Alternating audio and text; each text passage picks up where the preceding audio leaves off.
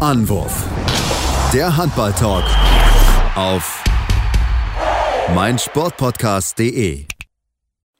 Hallo und herzlich willkommen zur neuen Ausgabe von Anwurf, eurem Handball-Talk auf meinsportpodcast.de. Heute zur Wochenmitte. Wir nehmen Dienstagabend auf, das heißt, wenn ihr uns hört, das ist schon ein bisschen her. Also, wir werden euch Mittwoch werdet ihr die Aufnahme wahrscheinlich hören. Ähm, wollen wir mal wieder über Handball sprechen? Haben wir jetzt auch ja letzte Woche getan. Wenn ihr es noch nicht reingehört habt, auf jeden Fall mal mit dem Interview reinhören, das wir geführt haben mit dem Geschäftsführer der Frauen-Handball-Bundesliga, ähm, über die wir heute auch sprechen wollen. Wollen natürlich aber auch noch einen Blick werfen auf äh, die Herren-Bundesliga und auch auf weitere Themen. Da gibt es aktuell genug, was uns beschäftigt. Ähm, mein Name ist Sebastian Müller und das mache ich nicht wie immer alleine. Ich habe diesmal wieder meinen geschätzten Experten aus dem spanischen Winter bei mir, den lieben Tim Detmer. Hallo Tim. Hallo und buenos dias. Ja, Tim, ähm, lass uns erstmal mit den Herren anfangen. Und wenn wir über aktuell in der Bundesliga sprechen, müssen wir auch über das Thema ja, Spielabsagen bzw. Corona sprechen. Wir hatten jetzt am, Wochenende, wo ein Spiel abgesagt wurde, und sagen wir mal so, das ist nicht überall auf Verständnis gestoßen. Nee, das stimmt. Ähm, ja, zunächst mal muss man sagen, dass Corona nicht nur in der Gesellschaft ähm, komplett wieder Fahrt aufnimmt äh, in Deutschland, sondern auch wieder zurück im Profisport und auch im Profihandball ist. Ähm, anders als in der Fußball-Bundesliga gab es jetzt in der Handball-Bundesliga und auch in der zweiten Liga einige Absagen am letzten Wochenende. Unter anderem Flensburg gegen Hannover und Lübbecke gegen Magdeburg. Die Magdeburger mussten auch ihr European League-Spiel ähm, absagen, jetzt am heutigen Dienstag. Und ähm, auf Kieler Seite ähm, beschwerte man sich so ein bisschen über die unterschiedliche Handhabung der Spielabsagen, ähm, da man selbst trotz der Quarantäne für Weinhold und Sargosen vor ein paar Wochen spielen musste. Zum einen in Lemgo unentschieden gespielt, gegen Magdeburg verloren dementsprechend ja teuer dafür bezahlen musste und drei Minuspunkte da eingesammelt hat. Ähm, doch Frank Bohmann, der Geschäftsführer der Handball-Bundesliga, hat es so ein bisschen damit erklärt, dass es eine gewisse, ja, eine andere Situation einfach vorlag ähm, in Magdeburg und Flensburg. Ähm, dort habe nämlich eine Tendenz bestanden mit der Gefahr, dass weitere Spieler infiziert sind. Und deswegen ja, hat man einfach aufgrund dieser möglichen Gesundheitsgefahr ähm, die Entscheidung getroffen, die Spieler abzusagen. Beim THW war es der Fall, dass man die beiden Spieler früh isoliert hatte und dementsprechend keine negative Entwicklung äh, es hätte geben können. Ähm, und so ist es dann auch gekommen. Von daher trotzdem natürlich, vor allem wenn man sich die Ergebnisse der Kieler dann in diesen äh, beiden Spielen anguckt, verständlich, dass sie da so ein bisschen das Ganze hinterfragen. Aber die Situation vor ein paar Wochen war auch nochmal ein bisschen eine andere. Deswegen, ähm, ja, habe ich da durchaus Verständnis für. Ähm, andererseits, wenn man das dann wieder mit anderen äh, ähm, Sportarten vergleicht, ist es natürlich schon wieder sehr interessant, wie unterschiedlich es gehandhabt wird. Ähm, und aber gut, das ist jetzt nach anderthalb Jahren Pandemie jetzt auch nichts Neues mehr, worüber man sich groß, äh, ja, wo, man groß überrascht sein dürfte. Ja, ähm, nicht nur auf, für Aufregen hat also für Aufsehen hat es nicht nur in Kiel gesorgt, die sich ja darüber beschwert haben, sondern auch bei den Hannoveranern, die ja die Leidtragenden ein bisschen gewesen sind, weil ja die Absage von dem Spiel gegen Flensburg kam ja, ich glaube, mittags und abends war angedacht zu spielen. Ähm, da war man natürlich auch entsprechend ja, ein bisschen ange, angefixt, sage ich es mal so, weil man natürlich auch schon geplant hatte, das Stadion wollte so voll sein wie noch nie zuvor in dieser Saison. Ähm, also da natürlich muss man jetzt auch entsprechend Rückzahlungen leisten und so weiter. Und was sie halt auch monieren, ist halt das Thema, dass sie ihre eigenen Regularien nicht im Endeffekt eingehalten haben. Denn in den Regeln, die man mal verabschiedet hat als Liga, steht halt drin, dass wenn die Hälfte des Kaders spielfähig ist, kann das Spiel nicht abgesagt werden. So, jetzt ist natürlich so, ähm, wenn ich es richtig vom zeitlichen Ablauf her habe, ist es so, dass, glaube ich, vor Abfahrt ein oder zwei Spieler positiv getestet wurden und dann, als sie in Hannover angekommen sind, weil sie dann auch über Nacht geschlafen haben, sind morgens, glaube ich, nochmal zwei, drei weitere Spieler getestet worden, also positiv getestet worden. Das heißt natürlich, ähm, dass da natürlich ein gewisses Infektionsrisiko bestand für die Spieler, erstens noch im Kader der Flensburger und zweitens natürlich auch für die Spieler ähm, dann der Hannoveraner. Deswegen, klar, ich kann es verstehen, aber auch wie gesagt, da ist halt. Ähm, da muss man halt mit allen Beteiligten, glaube ich, darüber mehr mit einbeziehen, weil das hat auch der Hannoveraner gesagt, wir wurden an veränderte Tatsachen gestellt. Und da muss man wirklich gucken, dass man als Liga dann auch, gerade in so einer Pandemiephase, wo alle auch solidarisch sein müssen, ähm, dass man einfach miteinander kommuniziert und dass dann genau solche Missverständnisse ähm, einfach dann nicht auftauchen, dass man das nicht in der Öffentlichkeit diskutiert, sondern dass jeder Verständnis hat und ähm, alle ja auf derselben selben Seite sind oder dieselben Argumente haben und das alles befürworten. Aber das ist, wie gesagt, ähm, da muss man, glaube ich, nochmal noch mal nachschärfen als Liga, würde ich sagen. Ja, also ich kann das Argument auch absolut verstehen aus Hannoveraner Seite. Ähm, in dieselbe Richtung ging es in Kiel ja auch, ähm, so dass eine spielfähige Mannschaft sowohl in Flensburg als auch in Magdeburg vorhanden gewesen wäre. Ähm, aber es ist natürlich auch eine sehr schwierige Situation für die Liga. Natürlich hat man diese Richtlinien eingeführt, um so einen gewissen Grad zu haben, einen messbaren Grad zu haben, um, um solche Entscheidungen zu treffen. Aber ich finde schon, dass man dann nicht dieses typische bürokratische Deutsche ähm, immer wieder herausholen muss und dann sich wirklich strikt daran halten muss, wenn die Situation nun mal unklar ist, ähm, dann lieber vorsichtiger sein, vor allem in der aktuellen Phase wieder, auch wenn es blöd ist, auch wenn es nicht schön ist, dass wieder Spiele ausfallen dass die Tabelle wieder komplett ähm, ja, verhunzt wird, dadurch, dass wieder gefühlt eine Mannschaft zehn Spieler hat, die andere dann schon zwölf. Ähm, aber gut, da muss man halt mit leben. Deswegen bin ich da, kann ich beide Seiten verstehen, ähm, bin aber der Meinung, dass es trotzdem durchaus eher die richtige Entscheidung war, da vorsichtig zu sein, weil was wäre gewesen, wenn am Ende dann doch nochmal vier, fünf oder sechs positiv getestet worden wären ähm, und die sich dann trotzdem, die dann trotzdem gespielt hätten am Abend und äh, auf Hannoveraner Seite gibt es dann auch noch Fälle. Also ist natürlich das Worst-Case-Szenario, aber man kann halt auch dann nichts ausschließen. Von daher, plus wenn da noch Fans in der Halle sind, das Ganze äh, ist da ein bisschen zu heikel aus meiner Sicht. Ja, ihr merkt schon, es ist, ist ein heikles Thema. Ich meine, wir sehen es auch an den gesellschaftlichen Diskussionen, die wir aktuell führen, wie kontrovers das auch Ganze diskutiert wird einfach. Und ähm, ja, ich glaube, man wird es nie allen recht machen können. Ich glaube, das ist einfach so, das ist enorm schwierig in einer äh, Demokratie, wo jeder eine Meinung hat oder auch nicht immer dieselbe Meinung. Äh, Macht es natürlich auch aus, da kann man drüber diskutieren, aber wie gesagt, ähm, hat sich jetzt so entschieden, alle müssen jetzt damit versuchen zu klarzukommen. Natürlich, die Liga kommt jetzt natürlich jetzt schon ein bisschen auch in Druck, ähm, weil jetzt schon Anfang, also jetzt Mitte November, halt einige Spieleverlegungen dazugekommen sind und gerade sowieso in einem vollgepackten Kalender ähm, macht es das natürlich von der Planung her nicht einfacher. Deswegen, ähm, ja, mal gespannt, wie sie das auch alles nachholen können, ob es dann wirklich dann auch jetzt mal längere Phasen gibt. Ich glaube, wir hatten es ja letztes Jahr mit, also letzte Saison mit Magdeburg und Kiel, die ja dann auch echt viele Nachholspiele noch hatten, die sie abholen mussten, eine enorm hohe Belastung.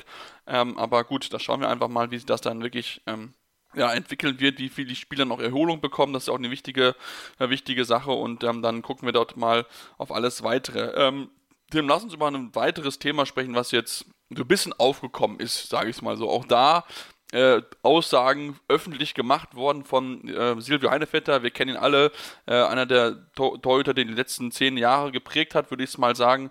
Ähm, jetzt sportlich in den letzten ein, zwei Jahren vielleicht nicht mehr so, aber zumindest auf jeden Fall ein Gesicht, was man kennt. Also, was wir auch nicht unbedingt Handballfans kennen. Er hat sich jetzt geäußert und seinen Unmut über die Entscheidung äh, mitgeteilt, dass er nicht zufrieden ist damit, wie die Liga, ja, mit oder die Liga, also die Verantwortlichen bei der MT Mels mit ihm kommuniziert haben, haben mit ihm noch verhandelt, obwohl sie dann schon neun Toter geholt haben. Ähm, ja, wieder ein bisschen Chaos bei Melsung, die einfach nicht zur Ruhe kommen.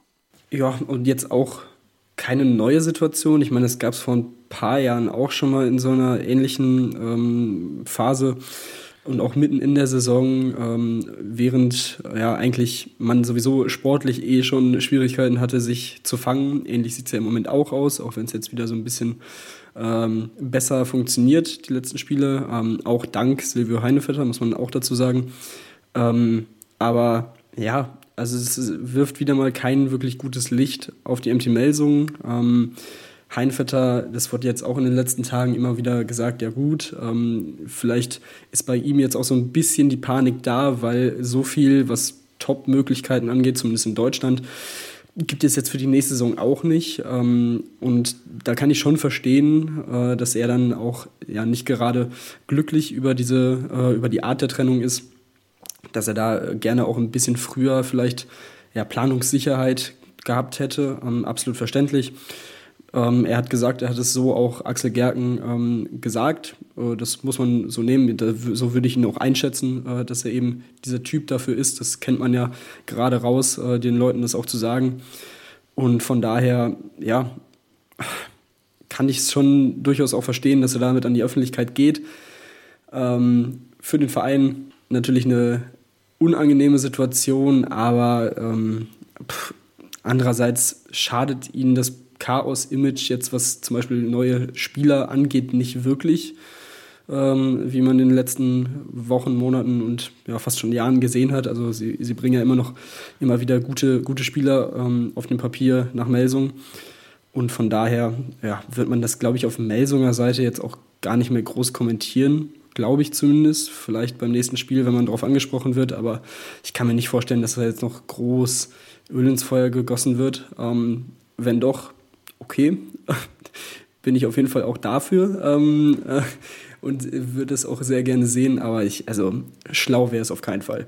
Nee, nee, das definitiv nicht. Ähm, die, die Frage, die ich mir halt stelle, ähm, und ich weiß nicht, aber so manchmal habe ich das Gefühl, ob, ob also frage ich mich jetzt auch in der Situation, ich mich wieder gefragt, wenn man natürlich denkt, weil klar, jede jede Geschichte hat zwei Medaillen, muss man auch natürlich beide anhören, aber ich denke mal auch, dass seine Vetter jetzt nicht als der große Lügner bekannt ist und jetzt nicht irgendwas in den Raum stellen würde, was jetzt der Unwahrheit äh, entsprechen würde. Aber bei so einer Sache frage ich mich natürlich, okay, inwieweit ähm, ist dann vielleicht auch klar, es ist vielleicht ein Einzelfall, klar, aber ich meine, Alex Gerken ist da jetzt schon seit einigen Jahren am Ruder mit der sportliche Planer. Aber wenn wir halt ehrlich sind, ähm, so richtig den großen Erfolg hat er nicht gemacht. Hat große Namen geholt, ja, das sollte man ihm auch anrechnen, aber so richtig geklappt hat es noch nicht. Man hatte nie das Gefühl, dass es wirklich eine richtig geschlossene Einheit ist, dass immer alles ineinander greift, dass man das Potenzial der Spieler hat wirklich nutzen können.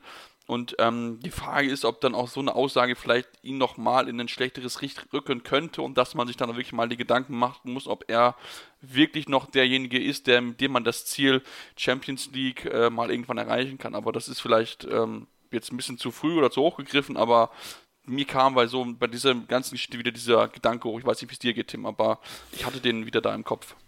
Ja, also es ist ich glaube, an dieser Saison wird äh, Axel Gerken nicht unbedingt gemessen werden, ähm, was äh, vielleicht ein bisschen naiv vom Verein dann ist, weil ich meine, er hat es ja auch mit zu verantworten, dass man nach vier, fünf Spieltagen den äh, Cheftrainer feuert. Ähm, das war ja auch schon so eine, so eine Geschichte zum Beginn der Saison, die nicht so gut abgelaufen ist. Ähm, und ich würde schon sagen, man hat jetzt mit Roberto Garcia Parondo einen Trainer, dem man es auf jeden Fall zutrauen sollte, diese Mannschaft, wenn man ihm noch ein bisschen Zeit gibt, wenn dann im nächsten Sommer dann noch äh, ein, zwei Leute dazukommen, äh, die man geholt hat, dass er da wirklich eine sehr, sehr gute Mannschaft formen kann, die das Potenzial haben sollte, ähm, vorne reinzustechen. Aber das hat man halt in den letzten Jahren auch gesagt. Deswegen würde ich persönlich äh, davon ausgehen, dass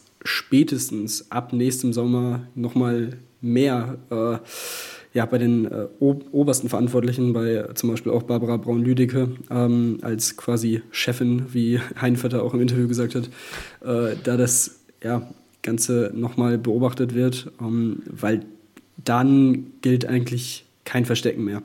Wenn es dann wieder nicht funktioniert, wenn man dann wieder irgendwie schlecht in die Saison startet, am Ende irgendwie Achter, Neunter wird oder sonst was, glaube ich, müsste man auf der Position vielleicht mal was machen, weil dann ähm, bringen dir im Endeffekt auch die ganzen tollen Namen nichts, dann hast du trotzdem kein gutes Team aufgestellt. Und das war hier immer wieder der Fall. Ähm, und deswegen, aber auch das abwarten. Ich glaube, diese Saison wird's, wird er noch nicht ähm, irgendwie Probleme bekommen, außer es läuft jetzt komplett schief. Aber das kann ich mir nicht so wirklich vorstellen.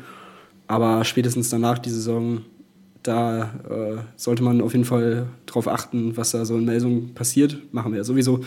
Es bleibt uns ja auch nichts anderes übrig. Ist ja auch sehr interessant zu beobachten. Ähm, aber ja, ich glaube, da könnte Axel Gerken dann ja, ein bisschen genauer auf dem, vielleicht auf dem Hot Seat sein.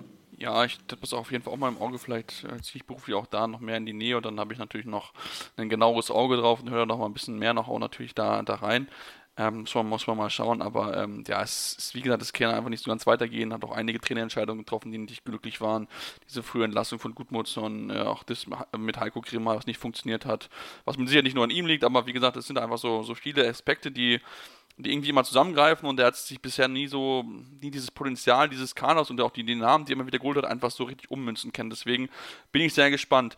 Tim, letztes Wort vielleicht noch zu Silvio Heinevetter. Ähm, ja, wir haben gesagt, das könnte für ihn ein bisschen schwierig werden, wenn ich mal gucke, die auf einen Plan stellen jetzt für nächstes Jahr noch ein Hannover mit einem Dario Quenstedt zusammen, wäre noch eine mögliche Option. Stuttgart sucht auch noch jemanden, prinzipiell vielleicht auch noch, weil sie auch mit Bitter ja auch jemanden hatten, der lange dort gewesen ist. Ähm, Füchse haben auch noch nicht den Nummer 2 Platz bedeckt, wobei ich da nicht glaube, dass er dorthin zurückgehen wird.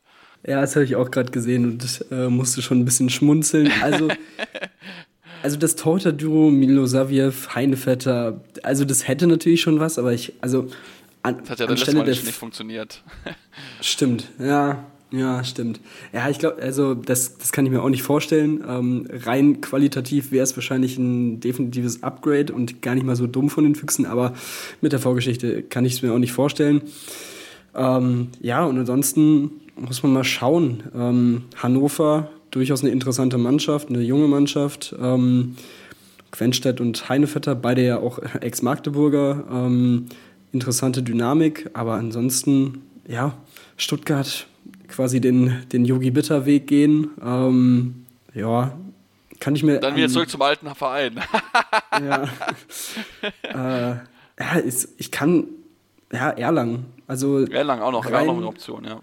Ja, also ich glaube, das wäre wahrscheinlich sportlich auch noch so die beste Möglichkeit, wo man ja jetzt auch ähm, ja, sich jetzt festgesetzt hat, würde ich mal sagen, im, im, gesicherten Mittelfeld in Erlangen und vielleicht langsam nach oben schielt mit einem Duo Verlin-Heinevetter, wäre das schon mal ein Anfang. Ähm, von daher, ich glaube, das ist auf jeden Fall noch äh, eine, eine Möglichkeit für ihn.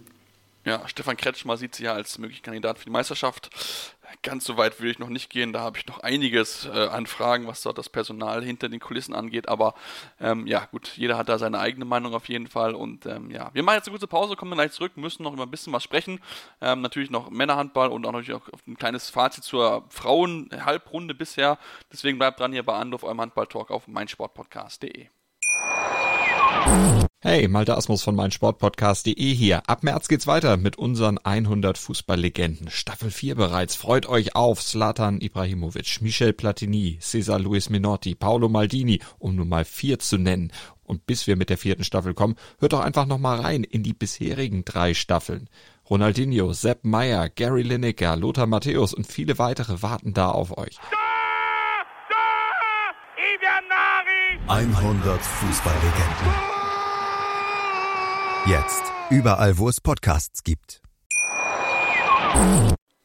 Ja, und jetzt sind wir aus so einer kleinen, kurzen Pause zurück und wollen ein bisschen natürlich weitersprechen über Handball, auch in der Handball-Bundesliga der Herren ähm, und dann mit uns mit den Spielen vom Dienstagabend beschäftigen, denn wir nehmen Dienstagabend auf, da kann man ja perfekt drüber sprechen ähm, und wollen uns mal zuerst mit dem ja, Auftritt vom BHC beschäftigen. Ja, gegen Wetzlar, auch wird ein Duell auf Augenhöhe, weil ja auch beide nicht so weit aus der Bälle auseinander liegen.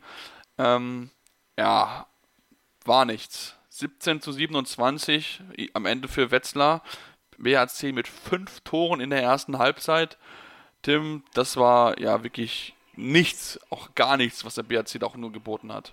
Nö, das war ziemlich frustrierend anzusehen, vor allem weil der BHC ähm, die Chance hatte, eigentlich deutlich mehr Tore zu werfen. Also sie hatten hier und da durchaus ihre Phasen auch, wo sie sehr ideenlos gewirkt haben, wie ich finde. Aber auf der anderen Seite hatten sie auch genug freie Dinger, die sie einfach machen müssen. Also teilweise von außen mit Sahnewinkeln, die, die, die eher träumst du dir eigentlich. Und ähm, da werden freieste Würfe genommen und nicht getroffen. Ähm, natürlich war Till Klimke auch überragend äh, heute. Also das, das muss man auch sagen. 18 Paraden, fast 53 Prozent Quote, also unfassbar. Aber trotzdem, das war dann auch, keine Ahnung, teilweise nicht Bundesliga-reif. Also das ist, das war einfach schwach. Also das war ein kompletter rahmenschwarzer Tag und also insgesamt verstehe ich den BHC die Saison nicht. Also es ist wirklich, in einer Liga, in der ja sowieso immer sehr viel passieren kann, für mich die absolut größte Wundertüte, die es gibt. Also wenn man sich die Ergebnisse anguckt, also da sind teilweise Dinger dabei, wie jetzt so deutliche Niederlagen mit 10 gegen Wetzlar, mit 8 in Hannover, die ja auch jetzt nicht so überragend gestartet sind. Dann aber auf der anderen Seite ein 10-Tore-Sieg gegen Leipzig, eine Niederlage mit einem Tor in Kiel. Ähm, also das ist echt äh, verrückt. Also vor der Saison hatte ich sie, glaube ich, äh, als meine Überraschung der Saison getippt. hätte ich mal Wundertüte gesagt. Also es ist, es ist echt unglaublich. Also sie zeigen immer wieder, dass sie das Potenzial haben, auch gegen die vermeintlichen Top-Teams der Liga mitzuhalten und verlieren dann gegen Teams, die eigentlich auf Augenhöhe sind oder einen Ticken unter ihnen sind, verlieren sie dann die Punkte oder tun sich sehr schwer. Äh, auch gegen Lübbecke haben sie sich ja 45 Minuten lang wirklich sehr, sehr schwer getan und am Ende mit vier Toren gewonnen. Also ich weiß nicht, was da im Moment los ist. Äh, klar, heute hat Linus Arneson gefehlt, aber der machte jetzt nicht die zehn Tore wett. Also das, äh, da lag schon an deutlich mehr. Ja, auf jeden Fall. Also da bin ich, da bin ich absolut bei dir. Ähm, was mich halt noch ein bisschen am meisten eigentlich überrascht insgesamt ist eigentlich das Thema, dass sie ja ähm, letztes Jahr, also jetzt bisher diese Saison eigentlich daheim sehr gut gewesen sind. Ne? Punkt geholt gegen, äh, nee, nicht Punkt, äh, Punkt geholt gegen die Löwen und so weiter, haben da schon gut gespielt und so. Ähm, aber jetzt diese, diese, dieses Spiel, das war wirklich, wirklich absolut unterirdisch. Und ich meine, Alexander Weck, 4 von 13. Also da hat er sich komplett übertrieben. Also da war mit so viel Selbstbewusstsein, ist er irgendwie dran gegangen und wollte irgendwie mit äh, mit Gewalt hier das Ding irgendwie entscheiden und so. Und ich meine, klar, er ist schon auf, auf dem Weg dorthin, dass er vielleicht auch eine tragende Rolle spielen kann, aber ähm, da muss auch der Trainer natürlich ihn schützen, weil das hilft ihm nicht, wenn du, wenn du neun Fehlwürfe einfach hast. Das ist einfach, äh, einfach nicht gut genug. Klar, Fabian Gutbrot hat mit Sicherheit gefehlt, auch, auch in dem Angriff, ähm, aber ähm, sorry, du kannst dir nicht bei so einer schlechten Wurfausquote so, so viele Chancen einfach nehmen. Das ist einfach, wo ich mir denke, das, das, geht einfach nicht. Und was wir halt auch wieder haben, das kann ich mir auch nicht erklären, dass dann auch manchmal wieder die Torhüter, die eigentlich gut sind, ne, Rudneck und auch Thomas Mirkwa, der jetzt immerhin zu Kiel geht, dass sie wieder so ein Spiel haben, wo ihnen auch gar nichts gelingt, wo sie nicht den Rückhalt bringen, die auch irgendwie mal die Mannschaft runterholen können und so. Ähm, ja gut, Rudek am Ende 30, äh, 30 Quote ist schon in Ordnung oder so, aber ähm, hat auch am Anfang fast gar nichts gehalten gehabt und hat sich dann hinten raus ein bisschen gesteigern können. Also das war ähm, auch da ist einfach zu schwankend in ihrer Leistung. Also es fehlt einfach an Konstanz bei der ganzen Mannschaft. Ja, das, äh, das fasst es eigentlich gut zusammen. Also ich, ich glaube auch, also vor, vor ein paar Tagen jetzt am Wochenende gegen Erlangen das Unentschieden, ähm, da war man auch nicht zufrieden. Auch das Spiel hätte man eigentlich gewinnen müssen. Ja. Man lag äh, eigentlich über die gesamte Spielzeit vorne und ja, nach der Halbzeit, klar, kommt dann Ziemer ins Spiel, aber auch da hat man dann ihre Chancen nicht genutzt und ähm, das ist schon echt so ein bisschen das Manko. Ähm, aber die, die Heim- und Auswärtsbilanz, habe ich gerade auch äh, tatsächlich das erstmal so bemerkt, ist ja schon echt faszinierend. Also auswärts haben sie bisher eben am ersten Spieltag in Lübeck gewonnen und sonst äh, fünf Niederlagen geholt. Jetzt die erste Heimniederlage, bis dahin äh, zu Hause ungeschlagen. Äh, mit eben zum Beispiel dem Unentschieden gegen die äh, Rhein-Neckar-Löwen. Also ja, das ist auch schon sehr interessant zu beobachten. Ist natürlich nicht so gut, wenn man als nächstes in Berlin spielt und dann gegen Flensburg. Das ist natürlich jetzt auch ein ordentliches Programm. Ähm, und dann noch Magdeburg auch noch kurze Weihnachten. Genau, also pff, ja, in Lemgo in Hamburg. Das wird ein ordentlicher Dezember. Also da muss man echt ja, aufpassen, wieder sich ein bisschen fangen ähm, und vor allem sich mal wieder belohnen. Also das ist, äh, das ist halt schon schon echt ja, einfach eine verwirrende Mannschaft im Moment. Ja, da hast du definitiv recht. Das ist wirklich sehr verwirrend, was da aktuell so ein bisschen bei denen abgeht. Also wir ich kann es mir auch nicht erklären. Wir hatten ja äh, den geschätzten Kollegen Sebastian letztes Mal, letzte Woche auch da, der auch viel bei den ganzen äh, Spielen von denen ist. Und ähm, auch er kann es nicht erklären. Also er ist genauso ratlos wie wir auch alle, dass sie da so große Schwankungen mit dabei haben. Ähm, ratlos ist man ja auch so ein bisschen, Tim, wenn wir jetzt Übergang machen, auch beim, bei den Neckar-Löwen ähm, weil die auch so sehr schwankend in ihren Leistungen insgesamt sind. Jetzt ist 28 zu 28 gegen Leipzig ein ganz wichtiger Punkt auf jeden Fall. Man hätte aber das Spiel gewinnen können. Das war wirklich ein absolutes Highlight. Ich musste mir, glaube ich, fünfmal nochmal die Szene anschauen, ob der wirklich in der letzten Sekunde den Ball, die Hand, den, den Ball, die Hand verlassen hat und da das Torlinie bestritten hat, weil das war echt knapp. Das war knapp, aber das hätte auch aus Löwensicht so nicht passieren müssen Nein. dürfen. Also klar kannst du dann in der Situation, vor allem Helander, der ist jung, der kann so einen Wurf dann mal verwerfen. Alles gut, kein Problem.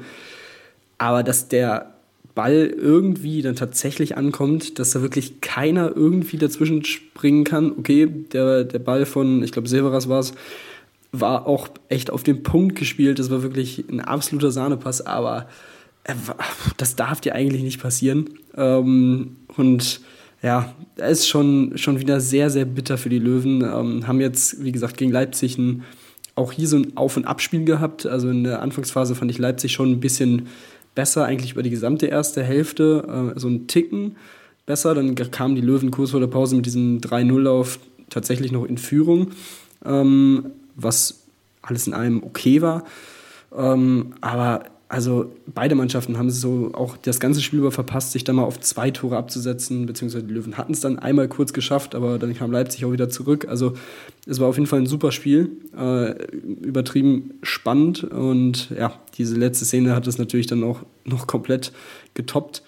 Aber also ja, also auch für die Löwen ist das jetzt schon eine enttäuschende Situation, nach zwölf Spieltagen zwölf Minuspunkte zu haben gab es, glaube ich, auch schon ein paar Jährchen nicht mehr. Also ähm, das ist schon, schon ordentlich. Und jetzt ja, ist man dann wirklich im absoluten Tabellen-Niemandsland, im Mittelfeld. Und äh, ja, das ist, das klickt nur nicht so ganz. Also hier und da, Nilsson und Kohlbacher waren heute ganz gut unterwegs und hatten zwei, drei Szenen, wo sie, äh, wo, wo Nilsson Kohlbacher gefunden hat am Kreis.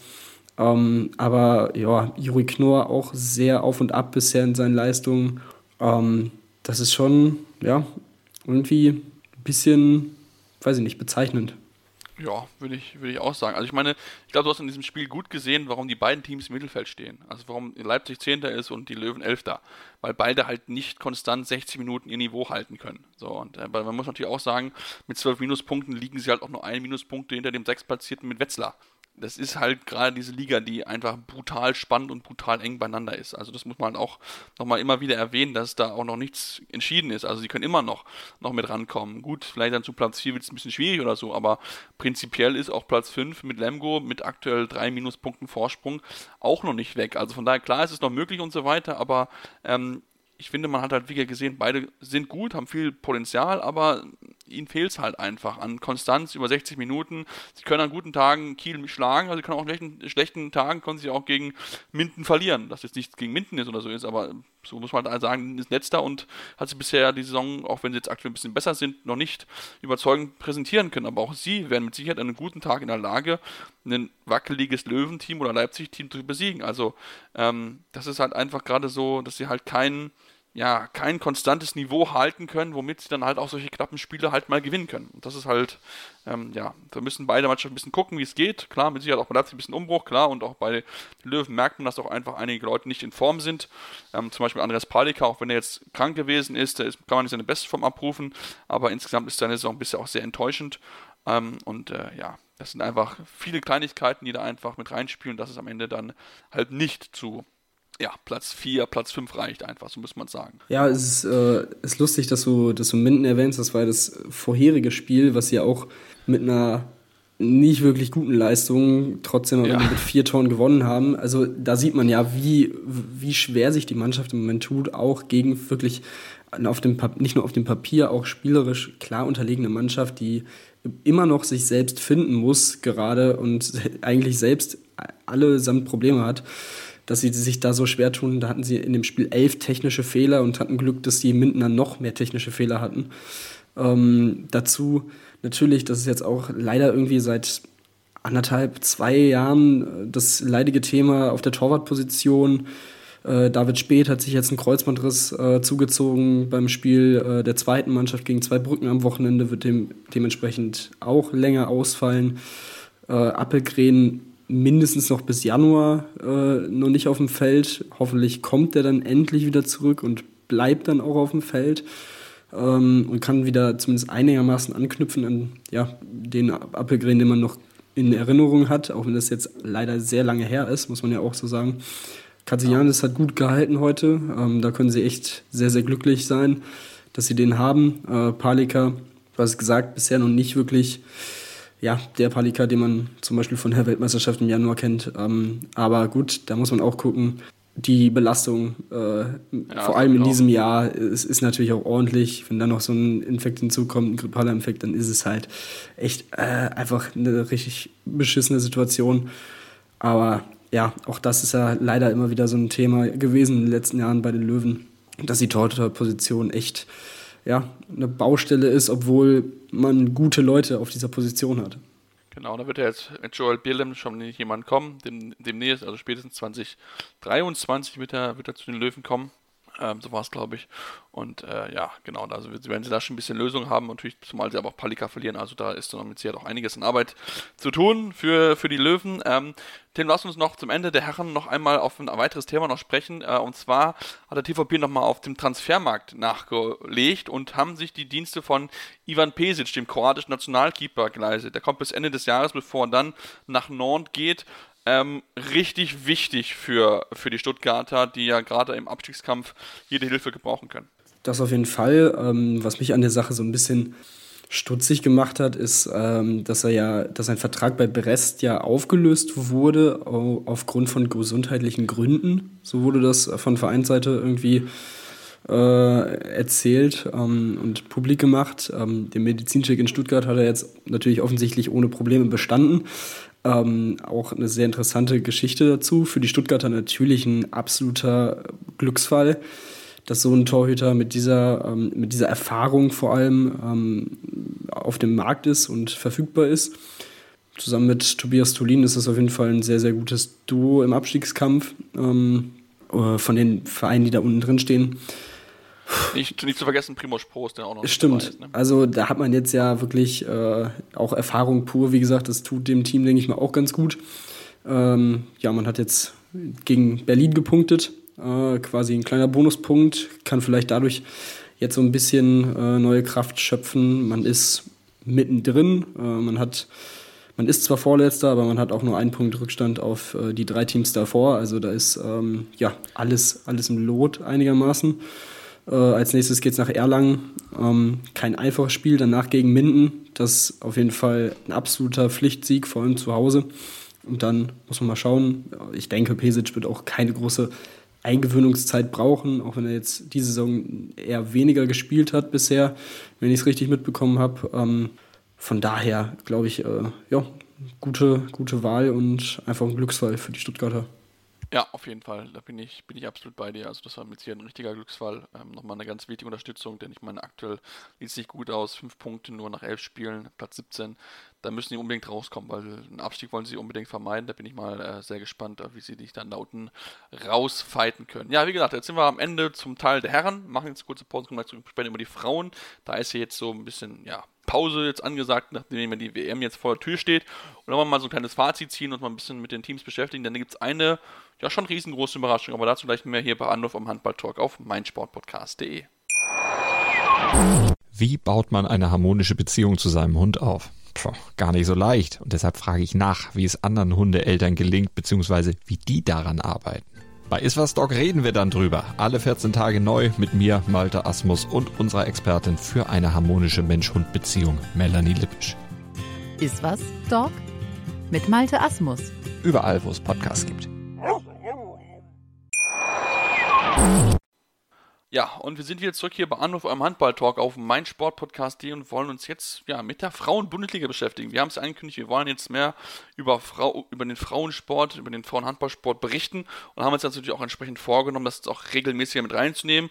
Heute jetzt mal auch gerade, weil jetzt irgendwie sehr, sehr gut passt. Äh, so ein kleines Fazit nach der ersten Halbrunde ziehen, denn es ist ja jetzt so, dass die Nationalmannschaftspause kommt, denn die Handball-WM in Spanien steht vor der Tür, jetzt äh, Anfang Dezember, da werden wir uns natürlich auch immer auf dem Laufenden halten, aber natürlich jetzt erstmal uns mit dem Blick auf die Bundesliga beschäftigen und Tim, wenn wir uns die Tabelle angucken, auf Platz 1 Bietigheim, Platz 2 Dortmund, wenig überraschend, dass beide nach acht Spielen mit äh, acht Siegen dort dastehen. Das stimmt, ähm, wobei ich ehrlich gesagt sagen muss, dass vor allem die Dortmunderin, obwohl sie aufgrund der Tordifferenz äh, in Anführungsstrichen nur auf Platz 2 liegen, ähm, mich da schon beeindrucken, dass sie trotz der ähm, wirklich starken Belastung durch die Champions League ähm, dementsprechend auch ein paar Pflichtspiele mehr auf dem äh, äh, Konto haben als Bietigheim, ähm, dass sie da verlustpunktfrei bisher durchgekommen sind. Ähm, das ist schon sehr, sehr stark.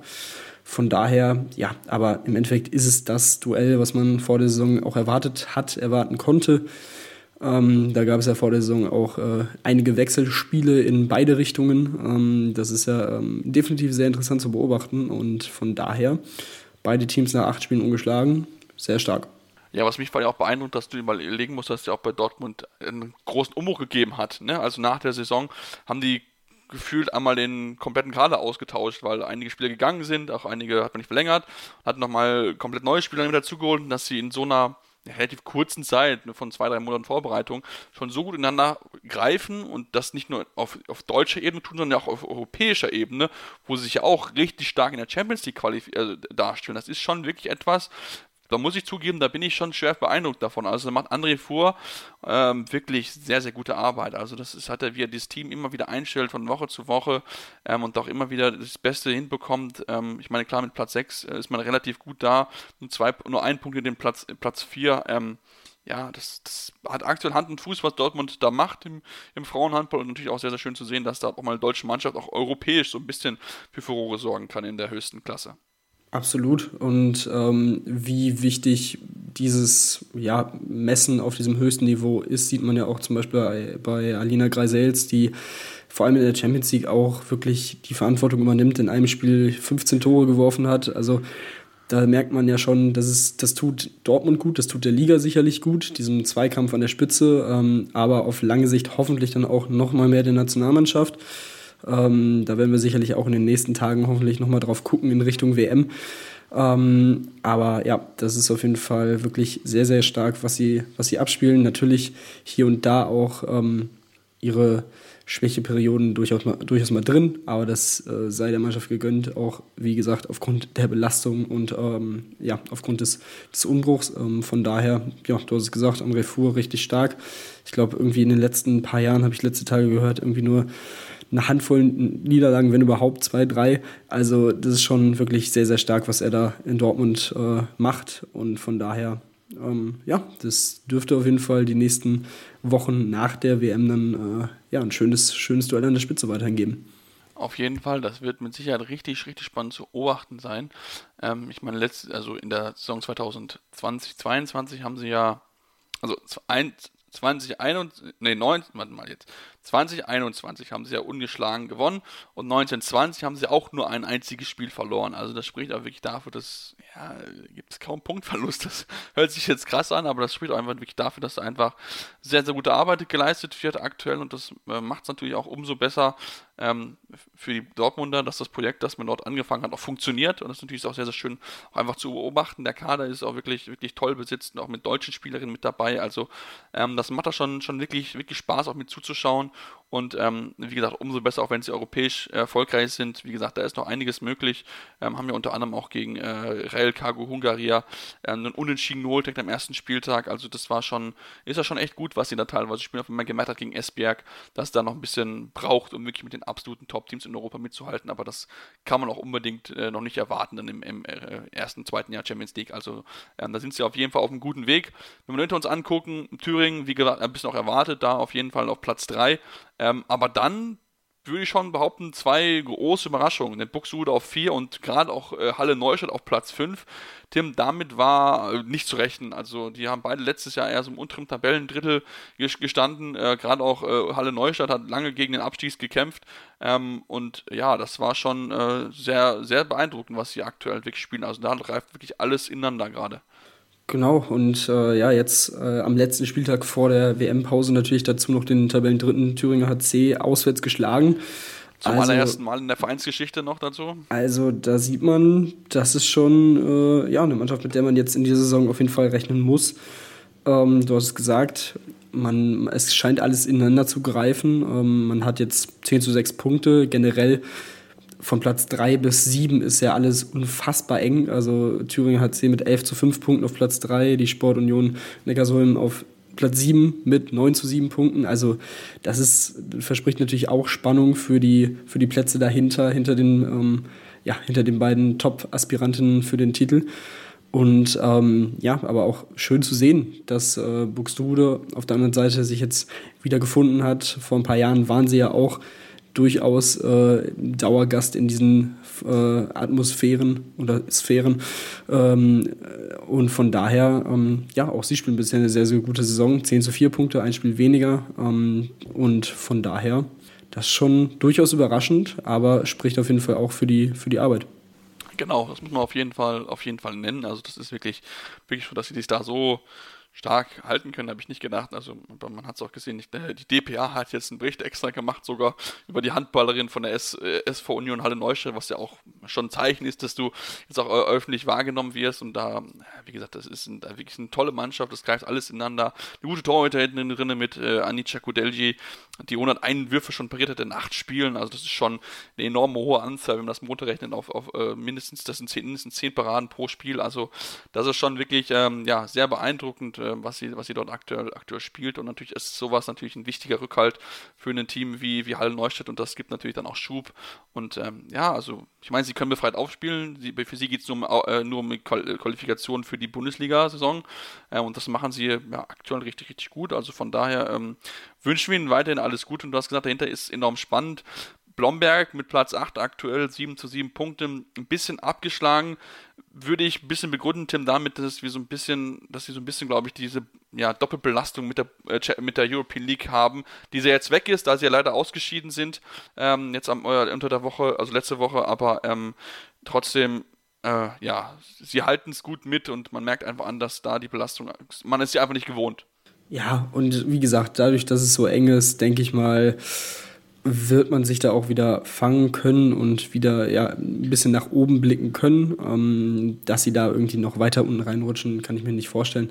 Dafür ist der Kader definitiv zu gut. Ähm, ansonsten ja, hat man, wie gesagt, auch noch ein Spiel weniger ähm, als, äh, als die restlichen Teams, äh, abgesehen von Buxtehude. Aber wenn man das direkte Duell zum Beispiel gewinnt, ist man äh, auf einen Punkt ran an diese, an diese Gruppe. Also das ist schon, ja, da ist, wie gesagt, noch lange nichts verloren, ist ja auch noch nicht mal die Hälfte der Saison gespielt, also Gemach, Gemach auf jeden Fall. Ähm, aber ja, es ist ja schon wirklich, wie gesagt, so ein sehr interessantes Bild, dass man dann von Platz 10 bis 14 wirklich, ja, trennt zwei Punkte ähm, und der Abstiegskampf ist da komplett ausgebrochen. Ähm, abgesehen von den ersten beiden, dann Platz 3 bis 7, beziehungsweise runter bis 8, ähm, die insgesamt nur drei Minuspunkte trennen. Also das ist schon alles weiterhin sehr, sehr eng zusammen, sehr spannend. Ähm, sollte man sich auf jeden Fall anschauen und äh, weiter beobachten nach der WM. Und ähm, von daher, das verspricht auf jeden Fall einiges fürs neue Jahr. Hm, genau, geht, geht am 29.12. da auch entsprechend weiter. Ich meine, mit Blomberg gegen Dortmund haben wir da auch auf jeden Fall am 9. Spiel ein absolutes Top-Duell, nicht zu vergessen, auch Sportunion Neckarsulm gegen den THC. Ähm, das wird mit auch ein richtig, richtig äh, spannendes Spiel dort. Ähm, zumal auch Neckarsulm wirklich auch zwei Top-Spielerinnen haben. Also Glenn Klippenborg mit 48 Toren und Irene Espinola Perez mit 47. Da merkt man, wer die zwei im Endeffekt am Leben halten und natürlich auch aus Blomberger Sicht schön zu sehen mit Marina Michalczyk. Ähm, Michalczyk kennen wir aus dem Männerhandball mit Macher Michalczyk. Ähm, dass auch die Schwester da auch so entsprechend sich gut präsentieren kann, ähnlich wie es ja auch bei der Munja Smits ist, ähm, die ja, äh, ja die jüngere Schwester von der gewissen Xenia Smits ist und bei Wildung wirklich eine überragende Saison bisher spielt, 52 Tore, äh, 41 aus dem Feld, auch eine sichere Quote von der 7-Meter-Linie und ähm, ja, natürlich hat schwierige Situation für sie gerade, denn mit den, ihren Team steht es ja aktuell auf Platz 13. Wir müssen aber sagen, Tim, zwischen Platz 10 und Platz 14, also zwischen Oldenburg und Sachsen-Zwickau, liegen genau zwei Punkte. Das heißt, das wird eine unheimlich spannende äh, Gruppe, also unheimlich spannend hinten raus, wer am Ende absteigen wird, weil die Teams, wie gesagt, die sind auf ungefähr auf einem Niveau. Da werden gerade die direkten Duelle untereinander sehr, sehr entscheidend sein. Ja, absolut. Und so war es, so ähnlich war es ja auch in der letzten Saison, wo es wirklich auch lange, lange sehr eng war. Äh, unter anderem ja auch die Buchholz äh, 08 Rosengarten dabei ähm, im, im, in der vergangenen Saison. Die haben jetzt am Wochenende noch ihren ersten Sieg geholt und sind ja dadurch von 14 auf 12 gesprungen, was ja schon beweist, wie eng das da unten ist. Und von daher, ähm, ja, da werden definitiv die direkten Duelle entscheiden und irgendwelche Bonuspunkte gegen die Teams von Platz 9 oder 8 aufwärts. Also ich glaube, das ja, wird auch sehr, sehr spannend, auch wenn es wahrscheinlich für die Fans äh, dieser Vereine sehr ja, anstrengend sein wird, das weiter zu verfolgen. Aber ähm, ja, das macht das Ganze ja auch auf jeden Fall aus. Da bin ich definitiv beide, das macht es auch auf jeden Fall aus. Also bin ich sehr gespannt, ähm, ja, wie es dort auf jeden Fall weitergeht. Wollen noch, bevor wir jetzt hier das Ende zum Frauenhandball machen, natürlich noch über den DHB-Pokal ansprechen, denn dort ist ja mittlerweile das Viertelfinale ausgelost worden im DHB-Pokal.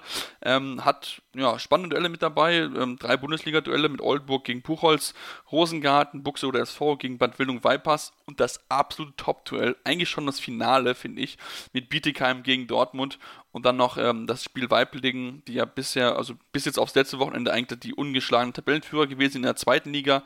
Die empfangen den Thüringen HC auch keine einfache Aufgabe für die THC. Da müssen die schon enorm aufwachsam sein, weil auch Weiblingen in der vergangenen Runde echt stark gewesen ist. Ähm, und äh, ja, also da ist schon, äh, das sind schon spannende Duelle, die da auf uns warten, Tim. Absolut. Also ähm, klar, Leckerbissen ist natürlich Bietigheim Dortmund. Das ist das Spiel auf der Spiele.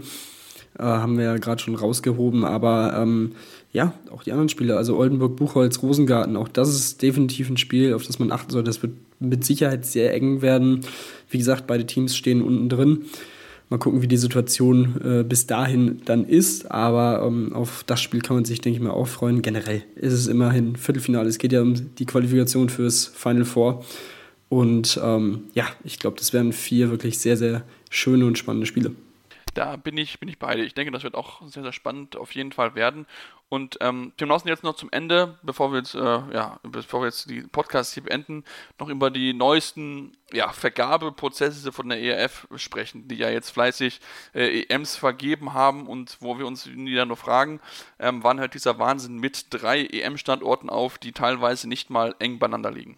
Ja, die Antwort wird wahrscheinlich sein, in, nicht in naher Zukunft. Ähm, Also, ja, was haben wir denn? Die Europameisterschaft der Männer und Frauen 26 und 28 äh, wurden offiziell vergeben. Ähm, Schweden zusammen mit Dänemark und Norwegen, das ergibt immerhin geografisch durchaus Sinn, ja. äh, übernehmen die Europameisterschaft der Männer 2026 und der Frauen 2028. Russland darf die Europameisterschaft 2026 austragen bei den Frauen und ausrichten. Und ja, dann kommt 2028 bei den Männern ein sehr interessantes Trio.